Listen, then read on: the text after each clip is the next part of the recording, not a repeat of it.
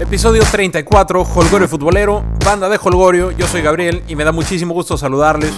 Hoy martes 5 de diciembre de 2017, a pocos, poquísimos días de que empiecen posadas, holgorios, verbenas, pachangas decembrinas y demás. Y demás, banda de Holgorio. ¿Cómo van, eh? ¿Cómo están? Buena semanita, eh. Hay Champions, ¿cómo no? Hay final regia, nada nuevo bajo el sol. Y hubo sorteo mundial, ¿eh? Hubo sorteo mundial en tierras mundialistas. Se armó una gran pachanga por allá. Todos los técnicos, o varios de los técnicos por allá, delegaciones deportivas, transmisiones, espectáculos. Bueno, la cosa es que ya tenemos, ya tenemos el futuro determinado para la selección mexicana y las otras 31. Ya sabemos cómo está el asunto en Rusia, ¿no? Gracias a la suerte, gracias a Diego Armando, México se topó con un escenario que luce complicado. Pocos escenarios hubieran sido más complicados en el papel. Luce sumamente complicado para México. Vamos a hablar del tema, porque tiene mucho donde, de dónde cortarse esto. ¿eh? Alemania, Suecia y Corea del Sur son los tres rivales en turno que México tendrá que superar para pasar a la ronda de los octavos de final. Y bueno, ya se la saben, memes, burlas y ya paqués se leen y se escuchan por doquier, pero también hay tweets esperanzadores y semblanzas de proezas conseguidas que hacen suponer que México tiene chance. Y yo creo que desde luego que sí México tiene chance. ¿Por qué? Porque es una selección que basa la fortaleza de su juego en el estudio exhaustivo del rival y la aplicación de sistemas de Juan Carlos Osorio para mermar el funcionamiento del equipo al que se enfrenta. Y nos ha funcionado varias veces, ¿eh? casi todas, casi todas las veces nos funciona, salvo dos, que bien recordarán, donde nos llevaron al baile gacho los chilenos y los alemanes. Juan Carlos Osorio estimada banda, es un tipo obsesionado con el estudio del fútbol hasta sus últimas consecuencias. Me, acordé de, mi, de, mi, maestra de filosofía de la prepa. Saludos a Vero. No, no tengo idea si nos escuche. El fútbol es algo que a ella ni le viene ni le va. Pero eso decía, ¿no? Apréndanse filosofía, es el estudio de la ciencia, hasta sus últimas consecuencias. ¿Cómo no? Eso es lo único que me aprendí de filosofía. Yo no tenía ningún interés. Y creo que ella lo sabía perfectamente bien. En fin, Juan Carlos Osorio es un estudioso, ¿no? Y conoce también a la perfección las cualidades de todo jugador elegible y suele acertar en sus decisiones, a pesar, banda, del letal escrutinio de la afición, y aquí yo me incluyo, por meter a Salcedo y a Gallardo de laterales o a Diego Reyes de contención.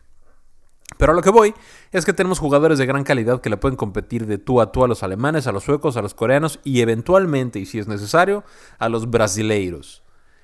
Ahora, dejemos la estrategia eh, para Osorio, ¿no? Que él se encargue de la estrategia y confiemos que será la mejor porque pues no nos queda de otra, no nos va a preguntar, no va a hacer una encuesta en Twitter, él va a hacer lo que crea que es conveniente y yo creo que lo mejor en este momento, porque pues se lo ha ganado hasta cierto punto, es confiar en él, dejarlo trabajar y que haga lo que guste, lo que guste, no van a cambiarlo de todas formas. Mi pronóstico, mi pronóstico es que México no pierde con Alemania. Le ganamos a Suecia y a Corea del Sur. ¿Cómo ven? ¿Cómo ven?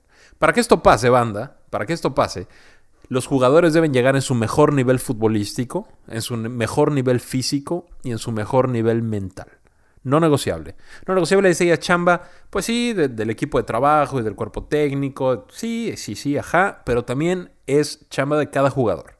Cada jugador debe de planear su desempeño debe de planear sus horas de sueño, su alimentación de aquí al mundial. ¿Por qué? Porque en verano es cuando los jugadores llegan más desgastados. Obviamente, ya traen una temporada en la espalda y en las piernas.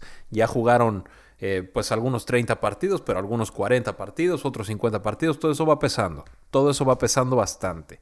Ahora, yo veo bien, por ejemplo, que el Chicharo, digo, no veo bien que se haya lesionado el Chicharo, pero sí veo bien que haya tomado estas tres semanas de descanso. Porque son tres semanas que otros sí han estado compitiendo. Entonces se va a poner en ritmo con el West Ham. Claro, si, hay, si les dan chance de jugar, ¿verdad? Porque todo el mundo juega con el West Ham y el West Ham no juega nada, pero si le dan, eh, si se, pone, se va a poner a ritmo con el West Ham y puede llegar en buen nivel, puede llegar en buen nivel con la selección y el resto de los jugadores es una historia, es una historia parecida. Ahora, ¿se imagina banda de Holgorio ganarle a Alemania por primera vez en un mundial? Estaría maravilloso. O sea, ¿se imaginan eliminar en octavos de final a Brasil, firme candidato al título? Daríamos un golpe de autoridad inmenso y alcanzaríamos como selección un peldaño en el que nunca jamás en la vida hemos estado. Y bueno, como plus, como sociedad tendríamos elementos para aprender de respeto y de humildad, aunque eso, claro, eso es de cada quien. Eso es de cada quien, banda. Tenemos una oportunidad inmejorable, ¿no? Inmejorable. Tenemos, hablaba hace poco del Cruz Azul, de, sus Cruz Azuleadas y que se, se topa al América en cuartos de final y que era una oportunidad que la vida te dice, bueno, ya la has regado antes o te has quedado en la orilla antes, ahí va de nuevo y te pone enfrente y al Cruz Azul lo puso al América y pues no, no pudo, ¿no? Ahora México le está poniendo a Alemania, que nos acaba de llenar la canasta en las confederaciones, y nos está poniendo un grupo bastante fuerte. Si México califica a octavos, se habrá cumplido gran parte del propósito de este, de este mundial. Ya sé, el quinto partido es lo que nos atañe a todos porque nos quedamos en el cuarto históricamente. Bueno, el quinto partido puede ser contra, el, cuarto partido puede ser contra Brasil. O sea, tenemos enfrente la gran oportunidad de trascender y ya con el triunfo, con el éxito conseguido en este mundial, si se logra, será más fácil trabajar, ¿no? Ya, ya son otros temas, ya es temas de directivos y de mentalidades, pero ese ya, eso ya se verá después ya se verá después. Ahora, como mencioné hace un momento, banda, hay quien dice, ya para qué vamos, ¿no? Seguramente Alemania nos va a golear, Suecia pues nos va a pasar por encima, con Corea vamos a empatar, ya para qué vamos. Querida banda, yo les digo, aguas con este tipo de personajes pesimistas, nocivos, disfrazados de memeros o de bufones, van a estar esperando el momento indicado para decir, uy, ya ven, se los dije, y volver a su miseria. Aléjense de ellos y cuéntenselo a quien más confianza le tengan. ¿Que México puede perder con Alemania? Claro que sí, en la lógica, ¿no? Raro sería si no, obviamente. Pero garantizar que no podemos ganarles es de mentalidades limitadas. Si piensas igual o diferente a mí, arroba holgoriofood, estoy a tus órdenes, con mucho gusto. Y querida banda, el resto de los grupos quedó de la siguiente manera. En el grupo A, el grupo del anfitrión, Rusia, Arabia, Egipto y Uruguay. Sospechosamente, sospechosamente accesible para los locales. ¿No? O sea, que ve, otros equipos y dices, Dios mío, ¿cómo le van a hacer? A Rusia le toca Arabia, ¿cómo no? Le toca Egipto. Egipto, pues, digo, bien, ¿eh? buena eliminatoria, pero para nada es una España o para nada es este es un Suecia, ya se la saben. Bueno. Uruguay debería llevar mano y debería ganar el puesto, el primer puesto eh, del grupo, ¿no? Debería clasificar como primer lugar del grupo y el segundo pelearlo entre Rusia y Egipto. Yo creo que así va a ser. Juan Antonio Pizzi, otrora director técnico de la Fiera, de León, que le fue muy bien en León. Después triunfó en Chile, ganando una Copa América, la Centenario. Y después fracasó con Chile, quedándose fuera del Mundial. Pero espérame tantito, los árabes le dicen, Juan Antonio Pizzi, ¿usted tiene un sueño de dirigir en una Copa del Mundo? No, pues sí, sí tengo. Bueno, venga, chepa acá, le vamos a dar harto billete y va a poder dirigir su primer Mundial. Bendito fútbol, Juan Antonio Pizzi, después de fracasar con Chile, lo contrata a Arabia para llevarlos de la mano en la Copa del Mundo. Bendito fútbol. En el grupo B tenemos a Portugal, tenemos a España, a Marruecos y a Irán. No hay mucho que pensarle, a menos que una tragedia ibérica ocurriese. España y Portugal están en octavos sin despeinarse. Digo, ni para qué le seguimos analizando acá. En el grupo C, Francia, Australia, Perú, Dinamarca. Francia, candidato al título por muchos, por muchos. Perú motivadísimo por volver a una Copa del Mundo 36 años después y con un gran grupo de humanos que juegan en equipo y creen que pueden hacer historia. Los figurines quedaron atrás. Gareca se dedicó a limpiar el equipo y en el momento que lo pudo hacer, el equipo despuntó. ¿Y qué creen? La afición está feliz. Varios cuates peruvians hablan de, esta proeza de Gareca y de los muchachos peruanos que lo han hecho muy bien, están muy contentos y creen que esa fue la solución. Precisamente sacar personas nocivas del equipo que habían estado estacionados ahí mucho tiempo. Saludos a quien le quede el saco. Ahora, Dinamarca puede quitarle puntos a cualquiera, ¿eh? Y va a pelear el segundo lugar del grupo con Perú. Australia en el papel no trae mucho, pero pues tampoco es un flan, ¿no? Tampoco es un flan, también puede algo que se complique, alguna expulsión eh, de Perú o de Francia contra los australianos. Bueno, se puede dar, ¿eh? Se puede dar. No digo que vayan a calificar, pero sí, sí, sí creo que puede ser determinante ese juego de todos ellos contra Australia. Yo creo que califica Francia y me encantaría que calificara Perú. Después tenemos en el grupo D, tenemos a Argentina, a Islandia, a Croacia y a Nigeria. Ahora, apelando a la lógica y a la sensatez, Messi, digo Messi, Argentina, Perdón, es que a veces uno se confunde. Argentina debería calificar como primero de su grupo, ¿no? Preparar una, una botanita, servirse una copa de vino y ser testigo en primera fila del agarrón monumental que se van a dar islandeses, croatas y nigerianos por el segundo puesto para pasar a octavos. Pero pero, banda de Holgorio, la lógica y la sensatez no siempre son las mejores consejeras tratándose de fútbol, esto ya lo saben. Nigeria le acaba de meter 4 a Argentina, los islandeses hicieron una majestuosa Eurocopa eliminando a, a, Inglaterra en octavos y cayendo en cuartos con Francia, ¿no? Y Croacia tiene un medio campo de clase mundial y dos que tres cracks distribuidos en su formación. Es un grupo mucho más parejo de lo que el papel muestra, ¿eh? Mucho, mucho más parejo de lo que el papel dice que debería ser. Bueno, yo digo que califica Argentina y no sé, no sé, los demás ahí se van a dar un tiro. Vamos a ver qué tal. En el grupo E, banda de Holgorio, Brasil, Suiza, Costa Rica y Serbia. Brasil es punto y aparte, ¿no? No podemos ponerlo a la altura medianamente de todos estos cuates que están aquí, ni de la mayoría de las selecciones que están compitiendo en la Copa del Mundo. Brasil va a calificar como primero de grupo con una diferencia de goles abismal. Ojalá que los hermanos ticos puedan disponer de los suizos. No creo que los serbios sean mucho problema para ellos. Yo pienso que va a calificar Brasil y después Suiza llevaría mano. Ojalá que Costa Rica pueda colarse por allá. Sería maravilloso. Maravilloso. En el grupo F, pues ya hablamos. Alemania, México, Suecia y Corea del Sur. Yo creo que califican Alemania y México. En ese orden. Ojalá que México pudiera hacerle buen partido a Alemania. Que no, que no pierda. Eh, que saque un puntito y luego la diferencia de goles dirá.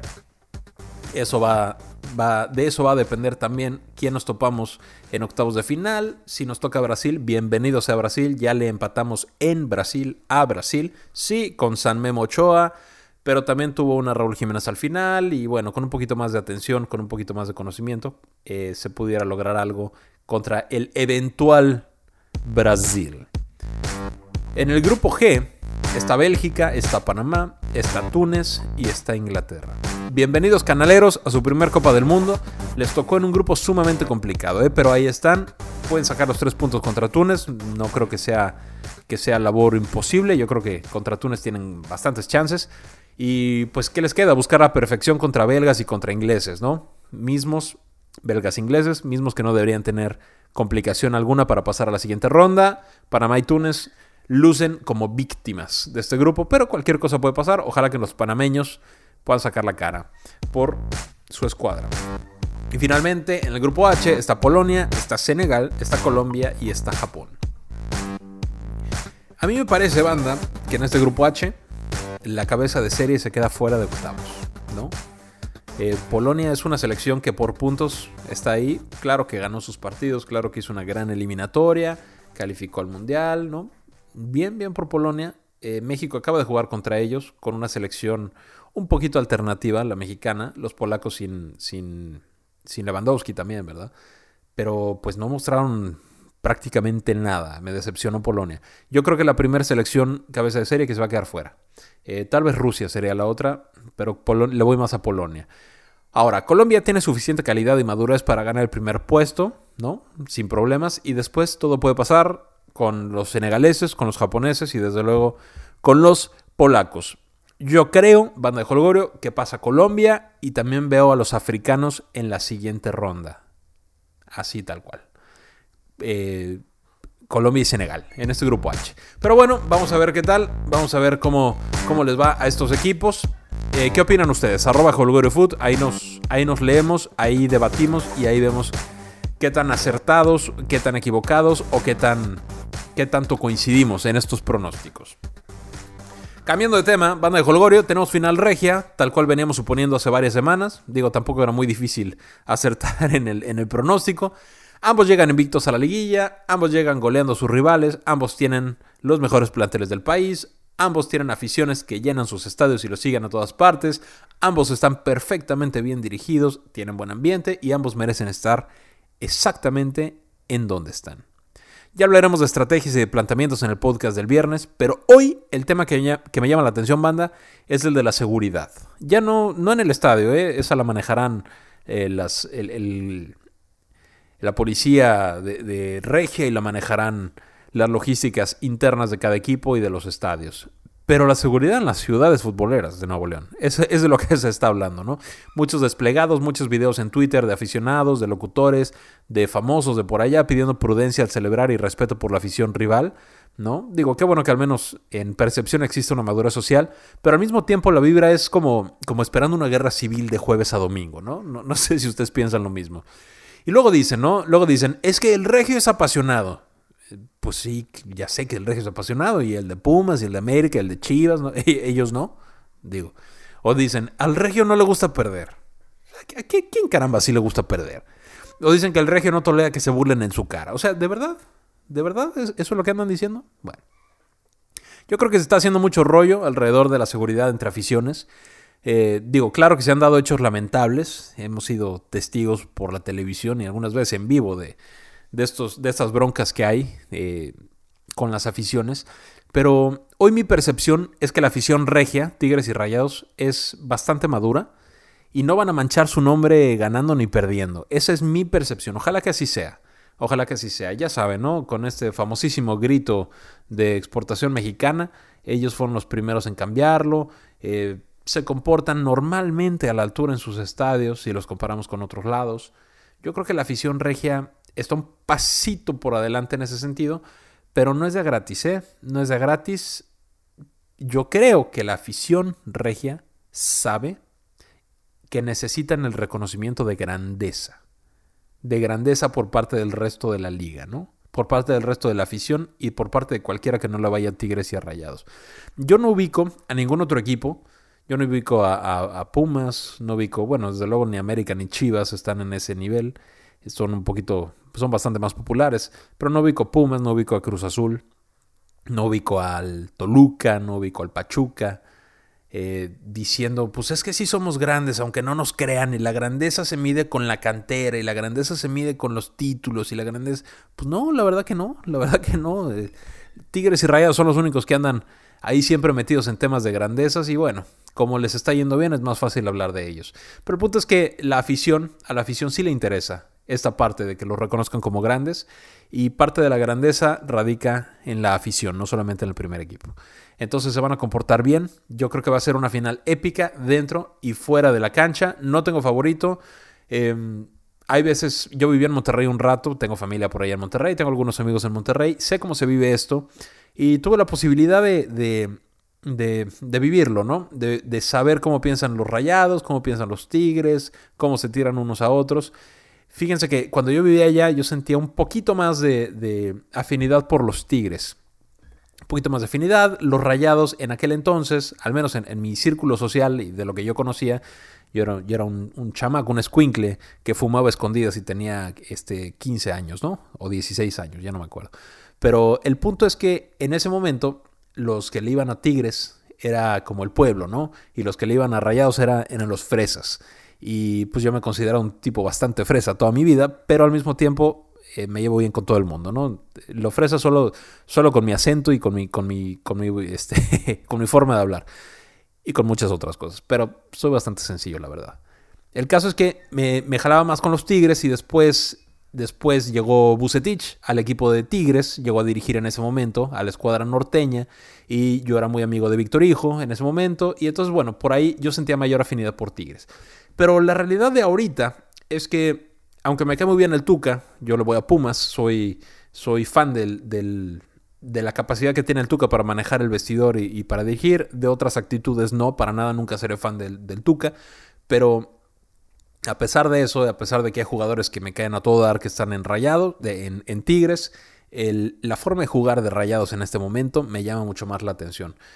Y, es extraño porque no tienen la bola, porque se sienten muy cómodos cuando el rival la tiene, pero son verticales y aprovechan absolutamente todas las oportunidades. Además tienen cracks en todas las líneas por donde se vea. Jugador por jugador están muy parejos. No hay quién es mejor, Nahuel o Hugo. No, pues, los dos, ¿no? Los dos depende si te gusta el espectáculo o si te gusta más la sobriedad.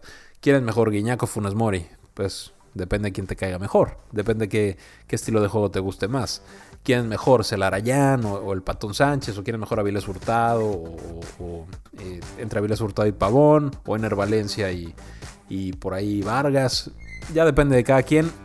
Ah, para mí en este momento, en este momento, Mm, creo que el fútbol le haría, le haría el, el, fútbol espectacular le haría un poco más de justicia si gana Rayados. Pero bueno, Tigres juega a lo que juega y juegan muy bien. No sé, no le voy a nadie. Vamos a ver cómo queda. Entonces, estimada banda de Holgorio, empieza la vendimia futbolera. Ya se la saben, como cada, como cada torneo. Cambiando un poquito el tema, el humo está todo lo que da. Suenan varios para reforzar a varios, suenan varios que salen de otros equipos. Hablando de los Pumas, ya se, ya se oficializó esta cuestión, este nuevo refuerzo, Juber Asprilla. Y hay, hay mucho humo, hay muchos que van a llegar, hay otros que están más cerquita, otros que están más lejos. Pero bueno, hay algunos que nunca estuvieron, nunca estuvieron en planes. Eh, saludos Liborio, pero ese es otro tema. Hablaremos de ellos cuando sea el momento indicado, cuando sea oficial, por ahí del draft, por ahí de, finales de diciembre, antes de desearnos un buen año nuevo. Ahí hablamos de ellos con mucho gusto. Por el momento, a disfrutar de la final y a disfrutar de las posadas decembrinas. Banda de Holgorio, el jueves hay final, ahí les encargo. Cordura, responsabilidad y disfrutar de un buen fútbol. Hasta aquí llegamos el día de hoy, banda. Que su semana siga siendo excelsa y nos escuchamos de nuevo el viernes. Un fuerte abrazo.